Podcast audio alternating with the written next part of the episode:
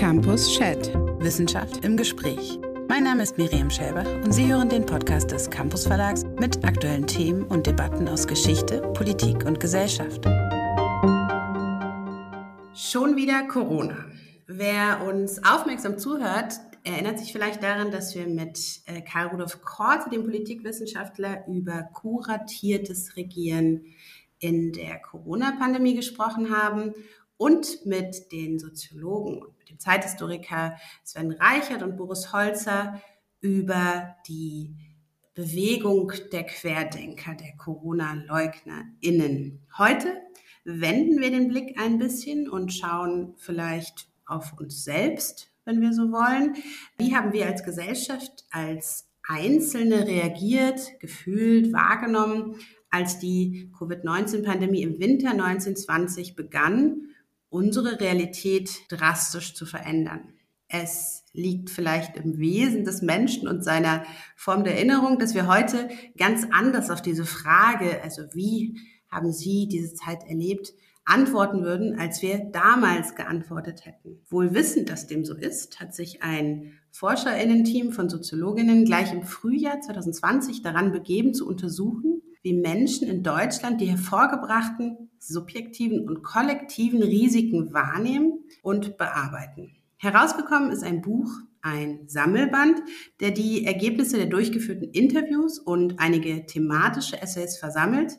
Gesellschaft als Risiko, soziologische Situationsanalysen zur Corona-Pandemie ist der Titel dieses Sammelbandes, der hier bei uns im Campus Verlag erschienen ist Beiträgen unter anderem von dem Soziologieprofessor Sikat Neckel und der Soziologin etwa Marie-Christine Döbler und herausgegeben von Sarah Lenz und Martina Hasenfratz, die ich heute in unserem Wissenschaftspodcast begrüßen darf. Herzlich willkommen. Ja, hallo, vielen Dank für die Einladung.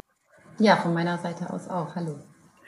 Sarah Lenz ist ebenso wie Martina Hasenfratz äh, Soziologin. Ihre Forschungsschwerpunkte sind Wirtschaftssoziologie, Digitalisierung, soziale Ungleichheit und Nachhaltigkeit. Martina Hasenfratz forscht in den Bereichen der Kultursoziologie, Praxistheorie, Emotionssoziologie, materielle Kultur und ebenso der Nachhaltigkeit. Beide sind sie Mitarbeiterin der DFG-Forschungsgruppe Zukünfte der Nachhaltigkeit an der Uni Hamburg. Und das ist ein Thema, mit dem ich gleich mal einsetzen möchte. Sie arbeiten also beide in einem Forschungsprojekt, das sich mit dem Thema der Nachhaltigkeit beschäftigt. Also wenn man es vielleicht so grob sagen darf, mit einem gesellschaftlichen Wandel, der etwas mit ökologischer Modernisierung zu tun hat, mit Transformation, mit Kontrolle.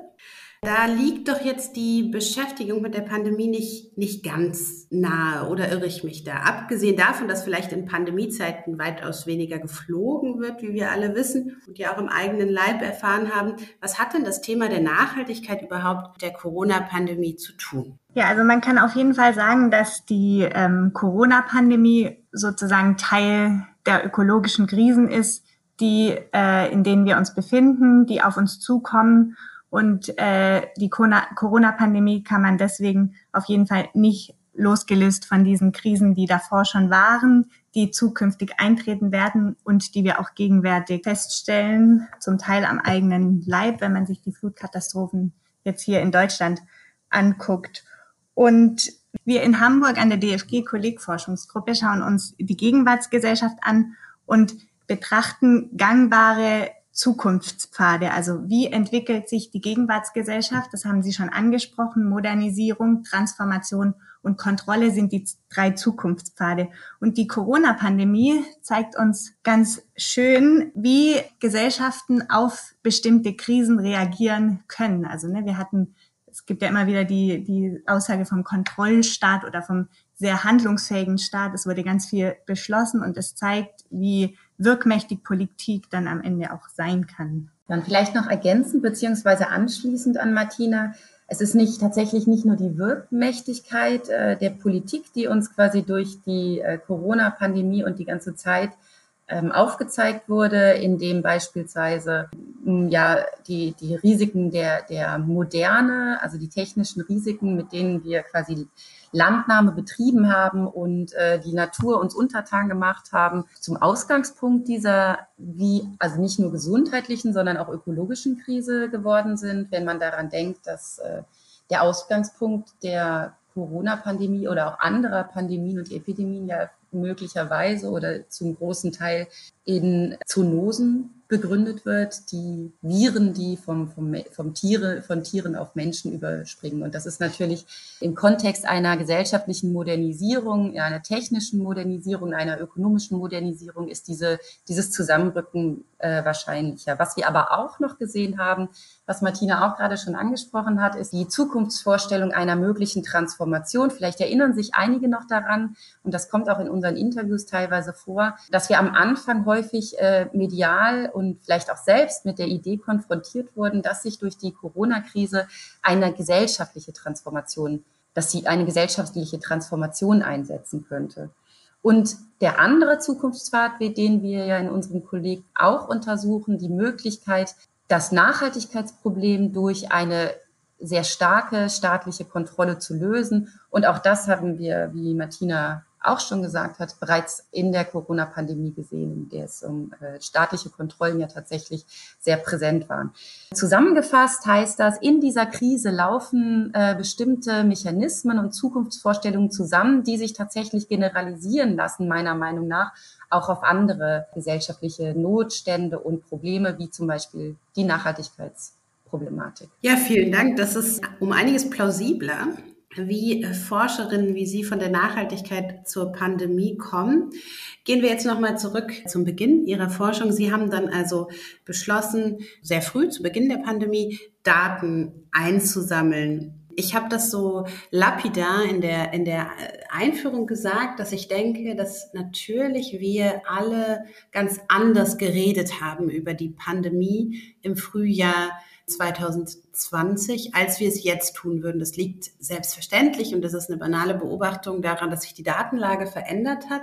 Ich glaube, das liegt aber auch daran, dass wir auf eine gewisse Weise emotionaler getroffen waren, als wir das heute sind. Können Sie da als Soziologinnen das vielleicht nochmal anders beschreiben? Was äh, ist es eine, eine andere Haltung, vielleicht auch eine andere Offenheit, die sich da im Gespräch zeigte, als Sie es heute vermuten würden? Ja, also wie Sie ja schon gesagt haben, ich würde Ihnen dazu stimmen, dass es am Anfang tatsächlich äh, die Gespräche, die wir geführt haben, durch, teilweise, nicht immer, aber durch eine hohe Emotionalität geprägt waren, was sicherlich damit zu tun hatte, dass wir mit einer Situation, und zwar alle mit einer Situation konfrontiert waren, die eine große Unsicherheit ausgelöst hat. Auf der anderen Seite würde ich vielleicht, also Sie, Sie sagten, dass, dass es im Frühjahr andere Reaktionen möglicherweise dadurch gab, dass es, dass die Daten und Fakten nicht vorhanden waren, die wir jetzt haben.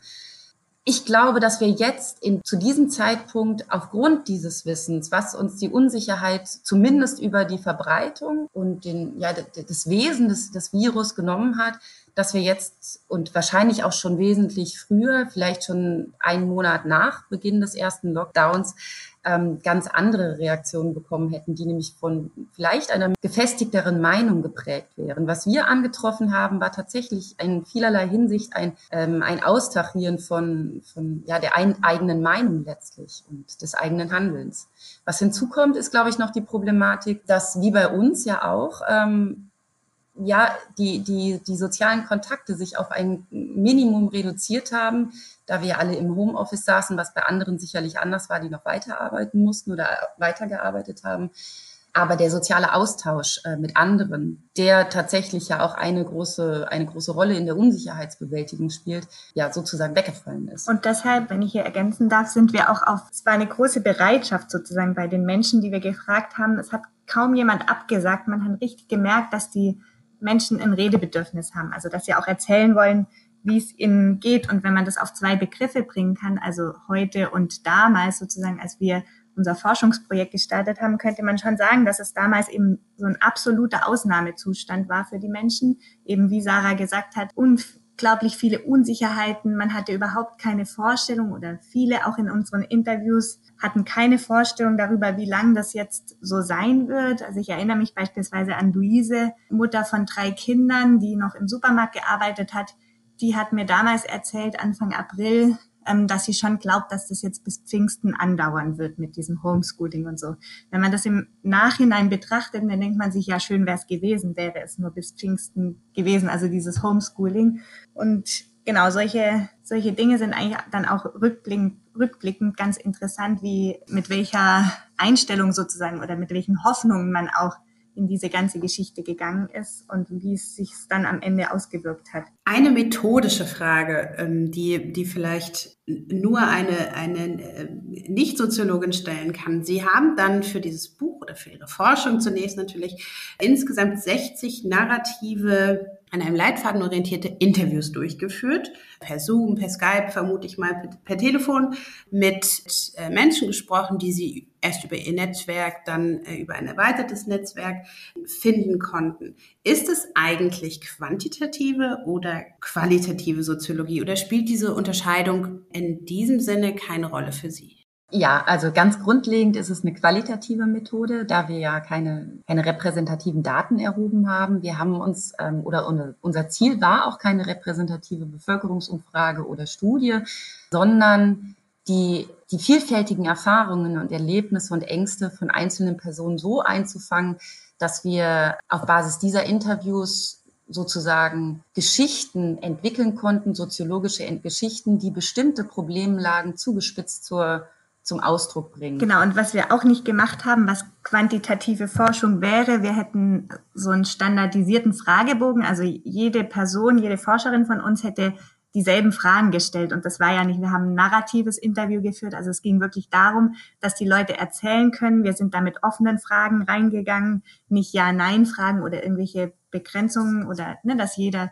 sozusagen einem selben Muster folgt, sondern es waren wirklich Gespräche, narrative, erzählende Gespräche, wir haben uns ausgetauscht. Natürlich auch wir als Forscherinnen von unseren Erlebnissen berichtet, um einfach auch so eine äh, Gleichwertigkeit ins Gespräch zu bringen. Also nicht nur diese Fragesituation, wir fragen, die andere Person antwortet, sondern es ging wirklich um den Austausch auch von Erfahrungen, wie eben diese Situation erlebt wird. Ja, und das, das, wenn ich das noch kurz ergänzen darf, das Schöne an diesen ähm, Gesprächen und den daraus entstandenen Geschichten ist ja, wenn man sich dieses Buch durchliest und in diese unterschiedlichen Geschichten reinschaut, man findet tatsächlich entweder eine enge Freundin, eine Schwester oder auch sich selbst tatsächlich in vielen Aspekten wieder. Und gleichzeitig werden die spezifischen Problemlagen unterschiedlicher Bevölkerungsgruppen, die mit unterschiedlichen Mitteln möglicherweise ausgestattet sind, die einen sitzen im Homeoffice, die anderen müssen tatsächlich noch weiter arbeiten und sind auf ihrer Arbeit beispielsweise beim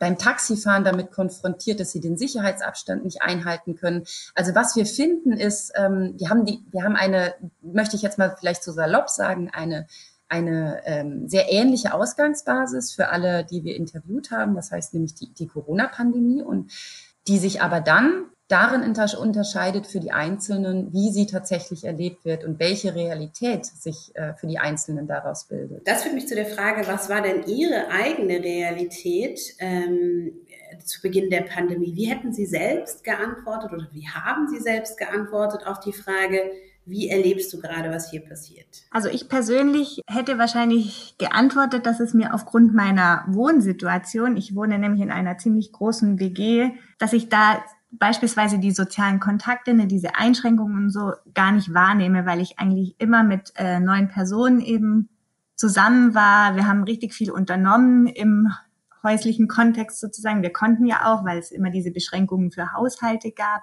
Und dadurch habe ich sozusagen im, auf der persönlichen Ebene hatte ich echt Glück mit so einer großen WG. Da wurde nochmal richtig deutlich, wie schön es ist, wenn man mit vielen Menschen wohnt, gerade in dieser Situation, auch wenn es manchmal ein bisschen anstrengend ist. Und Arbeitstechnisch haben dann unser Büro sozusagen ins Homeoffice verlagert. Das war aufgrund von Infrastruktur, beispielsweise eine Drucker und solche Geschichten hatte ich dann zu Hause nicht, manchmal auch ein bisschen kompliziert. Wir als Wissenschaftlerinnen konnten mit der Situation doch äh, ziemlich gut umgehen. Auch deswegen, weil ja Homeoffice nichts Neues jetzt ist. Also ne, wir haben ja auch immer mal wieder von zu Hause gearbeitet. Ich würde jetzt gerne noch mal äh, auf der theoretischen Ebene bleiben. Ein, ein anderer Aspekt, der mich interessiert an Ihrem Buch ist, äh, an dem Buch, das dann letztlich aus Ihrer Forschung rausgekommen ist, ein Referenzwerk, auf das Sie äh, in Ihren in den Essays, auf das in den Essays immer wieder zurückgekommen wird, ist Ulrich Becks Risikogesellschaft ein für wissenschaftliche Bücher ungewöhnlich erfolgreicher, ja, soziologischer Klassiker, der 1986, glaube ich, in der ersten Auflage erschien. Warum ist dieses Buch für Sie eigentlich so ungemein relevant im Kontext Ihrer Forschung? Äh, Ulrich Beck beschrieb damals ja ähm, eigentlich gleichzeitig mit, mit dem Reaktorunfall in äh, Tschernobyl sozusagen die, eine Gesellschaft, die mit ganz vielen Risiken konfrontiert ist. Und wenn wir uns die Gesellschaft jetzt angucken, das hat sich nicht verändert. Es gibt immer noch unzählige Risiken. Sikat Neckel beschreibt es in seinem Essay bei uns im Buch gar als Katastrophenzeit. Also es, es hört gar nicht mehr auf. Und das, äh, die, die Risikogesellschaft ist eine wunderbare damals Zeitdiagnose, aber die eben auch jetzt nach wie vor aktuell ist, die sich super auf die Corona-Pandemie übertragen lässt oder die ganz viel Erklärungspotenzial liefert, wie es dazu kommen konnte. Und ich finde eigentlich auch dieses Zitat von diesem Historiker Adam Tooze schön, der eben sogar gesagt hat, dass Ulrich Beck der Soziologe wäre, who could save us from coronavirus, also der uns vor diesem Virus vielleicht hätte retten können mit seinen äh, Diagnosen, mit seinen soziologischen Diagnosen. Und also die Corona-Krise hat sozusagen ihre Wurzeln in der Risikogesellschaft, nämlich die ähm, Globalisierung ist ein zentraler, zentraler Grund dafür, dass sich das Virus überhaupt so schnell global verbreiten konnte. Und unsere Geschichten zeigen uns, dass eben noch ein wichtiger Aspekt hinzukommt zur Risikogesellschaft, den Beck damals nicht beachtet hat. Und zwar, dass eben die Gesellschaft selbst zum Risiko für uns wird. Also das in Gesellschaft sein wird plötzlich zu einem ganz großen Risikofaktor für jeden Einzelnen. Ein wesentlicher Unterschied, den wir ähm, aber entdecken in Bezug auf die Corona-Krise und in Bezug auf oder vielleicht auch vergleichend mit dem mit der Risikogesellschaft, die die Beck zeitgleich zum Reaktorunfall in Tschernobyl beschrieben hat, ist die wie wir es genannt haben, die Externalität des Auslösers. Denn was wir oder wie wir es gesehen haben, ähm, ist der Reaktorunfall im Kernkraftwerk Tschernobyl äh, für die, also gewissermaßen äh, steht für die inneren Risiken und inneren Krisenanfälligkeiten einer technisch-industriellen Moderne. Also das heißt, die, die Tatsache, dass wir Techniken entwickelt haben, die zu einer Modernisierung beigetragen haben, uns wiederum ähm, Risiken bescheren, ist äh, an Tschernobyl ganz deutlich geworden. Während wir es mit bei dem Coronavirus tatsächlich mit einem Virus zu tun haben, der zunächst erstmal nicht, also zunächst in dieser ersten Phase vor allem, in diesen ersten Lockdown-Wochen und Monaten, zunächst einmal nicht auf die industrielle Modernisierung zurückgeführt werden kann. Also die Corona-Pandemie oder der Auslöser der Corona-Pandemie ist dann zunächst nicht industriell-technischer, sondern historisch-gesellschaftlicher Natur. Aber, und das haben wir auch deutlich gemacht, wäre, und das hat Martina eben schon gesagt, die Ausbreitung der Corona-Pandemie oder dass äh, die Ausbreitung des Virus und die damit zusammenhängende Krise wäre ohne die Risikogesellschaft überhaupt gar nicht denkbar, da, wie gesagt, die Art, eine globale Ausbreitung des Viruses selbst in ihr begründet liegt. Also schlicht die Tatsache, dass eine so starke und rapide, schnelle Ausbreitung des Virus ohne die hohe Mobilität und äh, Flexibilität, die wir in modernen Gesellschaften vorweisen können, tatsächlich gar nicht möglich gewesen wäre. Also das ist der theoretische Zusammenhang, den wir mit Beck sehen und gehen gleichermaßen über ihn hinaus, indem wir sagen, es handelt sich um eine doppelte Risikohaftigkeit, mit der wir jetzt konfrontiert werden, auf der einen Seite die Tatsache, dass diese äh, die Corona-Pandemie Gesellschaften weltweit mit ökonomischen, kulturellen, sozialen Risiken konfrontiert. Genau, und auf der anderen Seite wird zugleich das grundlegende Element menschlichen Zusammenlebens selbst, nämlich die Tatsache, dass wir in Gesellschaft sind und unseres, unseresgleichen begegnen, durch die Verbreitung dieses Virus zu einem schwer berechenbaren Virus, wie wir es, und tatsächlich ist das ja eines der Risiken, die wir bis heute noch ähm, ja in unseren alltäglichen Handlungen, in unserem Alltag würde ich sagen, vielleicht sogar am stärksten oder stark, wenn nicht gar am stärksten äh, tatsächlich spüren, während die politischen und ökonomischen Risiken mittlerweile ja eingefangen wurden und bearbeitet werden konnten. Nicht unrelevant in diesem Zusammenhang sind die Heldinnen ich würde gerne mit Ihnen ähm, darüber sprechen, dass es gerade auch zu Beginn der Pandemie so ein besonderes Fable der Deutschen gab für ihre Krankenschwestern, für ihre Müllmänner, für ihre KassiererInnen, besonders für jene, die im Care-Sektor und im Niedriglohnbereich arbeiten. Was ist die Diskursstrategie der Heroisierung oder anders in Ihrem Band gibt es einen wirklich interessanten Beitrag von den Soziologinnen Ruth Mannstetten und Roman Kiefer, deren These im Grunde darin besteht zu sagen, die Hero Heroisierungen, die dort stattfanden, wir erinnern uns an das Klatschen zum Beispiel, können im Grunde als eine Entpolitisierungsstrategie verstanden werden. Warum ist das so? Ja, das ist tatsächlich ein wirklich hervorragender Beitrag, den Ruth Mannstetten und Roman Kiefer uns ähm, dort zur Verfügung gestellt haben. Und dahinter steckt die Überlegung und wirklich die tatsächlich sehr frühe Überlegung, die die beiden angestellt haben, dass die sogenannten systemrelevanten Gruppen oder äh, Personen, wie Sie sie kurz äh, ja auch schon angesprochen haben, im Grunde keine andere Möglichkeit haben, sich der Gesellschaft anderer zu entziehen. Also Personen im ähm, Einzelhandel, im, äh, in, im Personentransport, im öffentlichen Dienst, in, in den Bussen, in den, in den Taxis haben gar keine andere Möglichkeit, als äh, sich diesem Risiko der Ansteckung und der Krankheit ja entgegenzustellen. Und Ruth Mannstetten und Roman Kiefer beobachten eine derartig neue Qualität der Heroisierung, die diese Berufsgruppen, die vorher unsichtbar geblieben sind, für ihren Durchhaltewillen klatscht werden, und angesichts der äußeren und strukturellen Umstände aber auch vorbereitet werden gewissermaßen auf die, auf die baldige, auf deren baldige Opferung nennen sie es. Und äh, tatsächlich konnten wir das ja auch im Verlauf der Pandemie sehr gut beobachten.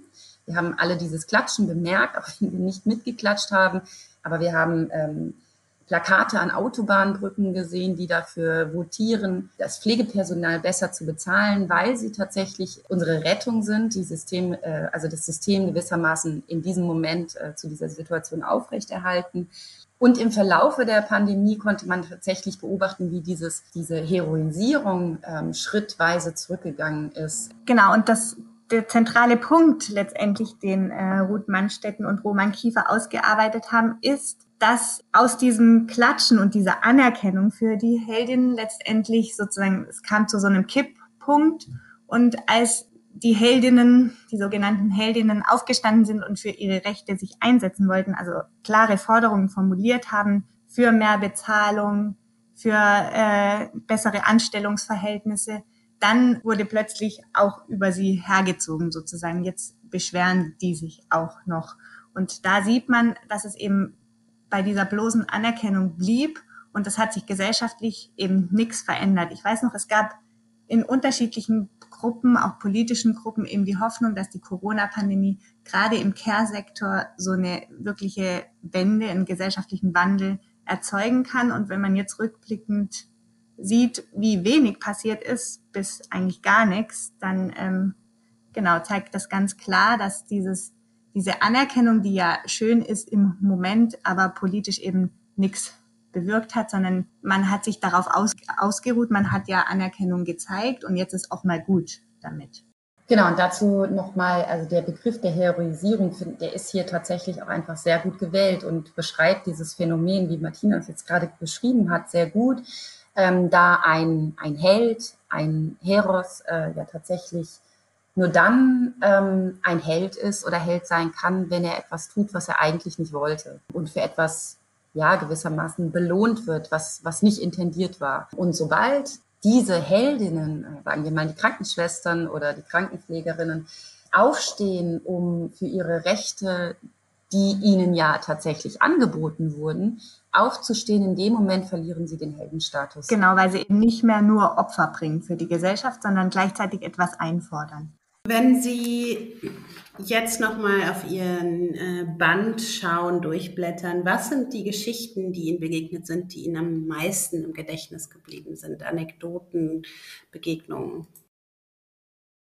Ein Interview, das mir tatsächlich sehr stark in Erinnerung geblieben ist, ist eines, oder die Geschichte, die daraus entstanden ist, ist die Geschichte von, von Anna, äh, alleinerziehende Mutter in Berlin, ähm, Schauspielerin, die sich äh, wirklich sehr engagiert ähm, und, und quasi ja, optimistisch auch gewissermaßen an ihrer vorigen Struktur festhält, an ihrer Arbeitsstruktur. Sie, sie macht kleine Filmchen, sie, sie trifft sich mit, mit ihren äh, Intendanten und ihren äh, Schauspielerkolleginnen und versucht sich selbst ein bisschen ähm, ja, wieder ins Geschehen zurückzubringen.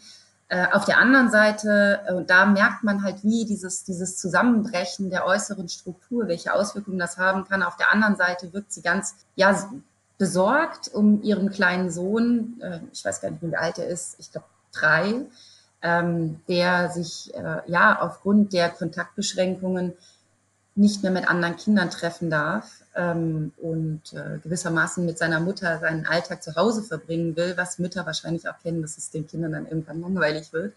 Ähm, genau, aber weshalb mich diese Geschichte so sehr beeindruckt hat oder dieses Interview war, ähm, weil Anna ein, einen sehr starken Willen gezeigt hat, in dieser Pandemie ähm, sowohl beruflich als auch ähm, privat mit ihrem Kind einen Mittelweg zu finden, der tatsächlich aber in, in dieser zugespitzten Situation nicht machbar, nicht handbar, handhabbar ist. Und ich denke, dass, dass dieses Beispiel oder dass diese Geschichte von Anna ähm, ja auch auf, äh, auf struktureller Ebene gewissermaßen dupliziert werden könnte.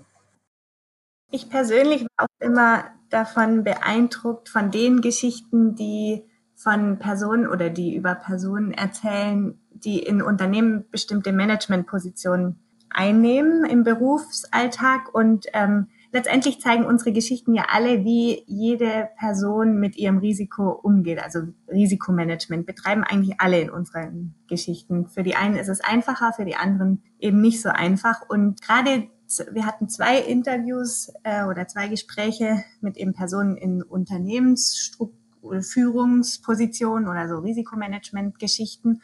Und die waren so überzeugt von ihrem Tun und konnten das auch so eine Selbstverständlichkeit auch äh, berichten, wie sie einfach so die, die Lage total im Blick haben, wie sie alles super gut einschätzen konnten. Deren Alltag, der sich auch verändert hat, war super gut durchstrukturiert.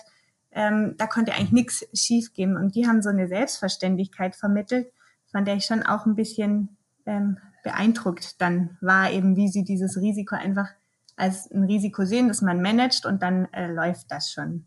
Es gibt auch ein, äh, ein, ein Beitrag in Ihrem Buch, ein Gespräch, das Marco Hohmann geführt hat mit dem bedenklichen Titel Ich habe eine Informationslage, die andere Leute nicht haben.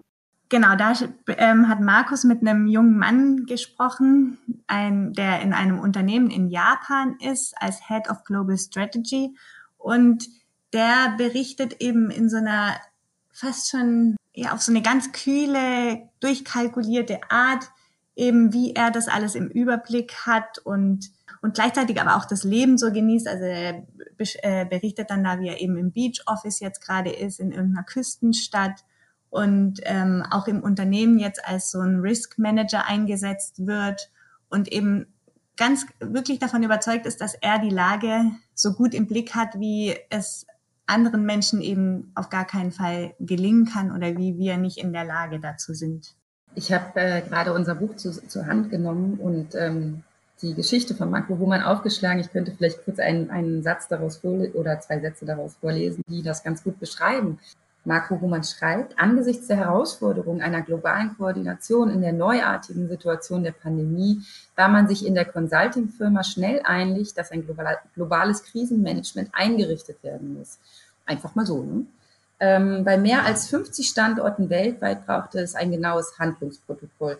Wenn es zu einem Ausbruch des Virus in einem der Büros kommen sollte, sollten alle Locations wissen, was, was sie tun. Also es wurden von Anfang an ähm, sehr klare Handlungsanweisungen und, und äh, Vorgaben geschrieben, die ja gewissermaßen diesen, diesen Virus zu etwas machen, was man handhabbar machen kann und handhab, handhaben kann letztlich.